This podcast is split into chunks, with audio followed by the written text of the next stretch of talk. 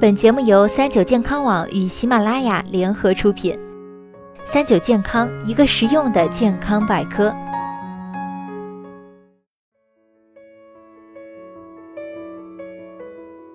嗨，大家好，欢迎收听今天的健康养生小讲堂，我是主播探探。不知道大家有没有遇到过这种情况？当你吐槽脑子不够用时，家里或朋友总会建议你，不如来几个核桃补补。但核桃真的补脑吗？补脑，我们究竟要需要做什么呢？首先啊，我们要明确一个概念，补脑呢实际上是促进脑部发育和延缓脑衰老。补脑植物是指吃某种食物能补充大脑需要的营养物质，而大脑需要的物质一般有以下几种：蛋白质、脂肪、碳水化合物、DHA 和卵磷脂、维生素 E、维生素 C 等。而核桃的营养成分基本包含刚才所说的物质，其中脂肪、蛋白质含量较高，而且还含有 DHA，所以核桃确实有一定的补脑作用。此外，核桃的功能远不止这些，因为核桃中富含的不饱和脂肪酸可以使胆固醇酯化，所以能够降低胆固醇和甘油三酯，降低患心血管疾病风险。其次，因为核桃含有维生素 E，它是自由基清除剂，能够帮助延缓衰老、延长细胞寿命。再者，因为核桃含有像钾、硒等微量元素，所以还能帮助防止血压升高，解决大脑缺氧问题。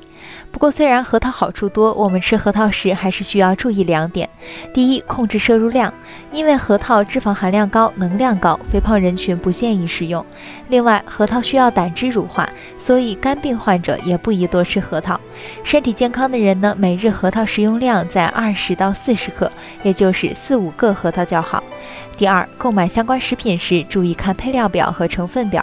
现在很多酥糖、甜点、饮料等含有核桃，但不意味着它们都能替代核桃的营养。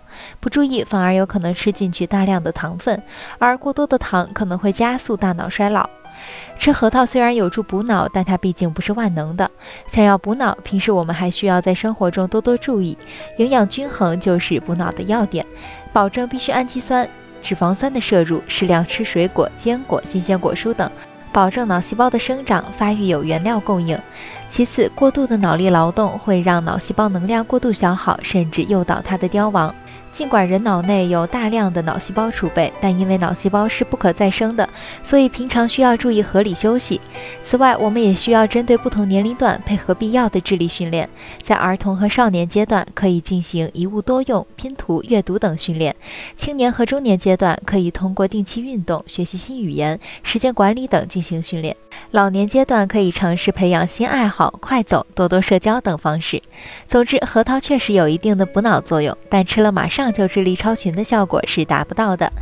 好了，今天的节目到这里就要和大家说再见了。我是主播探探，我们下期再见吧。